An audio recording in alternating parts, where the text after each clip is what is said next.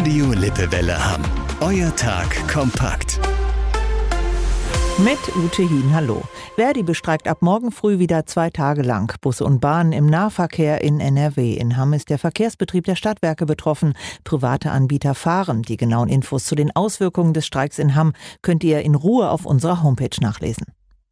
Die Stadt Hamm bringt die Berufs- und Freiwillige Feuerwehr auf Augenhöhe. Neben fünf neuen Rettungswagen schafft die Stadt acht einheitliche Fahrzeuge für die Freiwillige Feuerwehr an. Es gibt aber auch mehr Geld, das heißt, es werden Aufwandsentschädigungen erhöht. Zum ersten Mal kriegen zum Beispiel auch Jugendgruppenwarte eine Pauschale von 120 Euro im Jahr.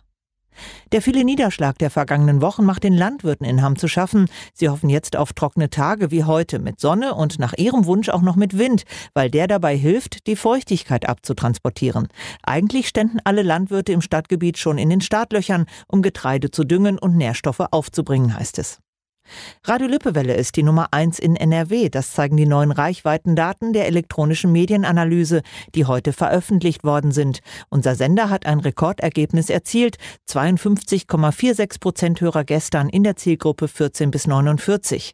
Super angenommen werden wir aber von allen Altersgruppen in der Stadt. Bei der Gesamtzielgruppe ab 14 sind es rund 70.000 Hörerinnen und Hörer pro Tag, die sogar fast 180 Minuten dranbleiben.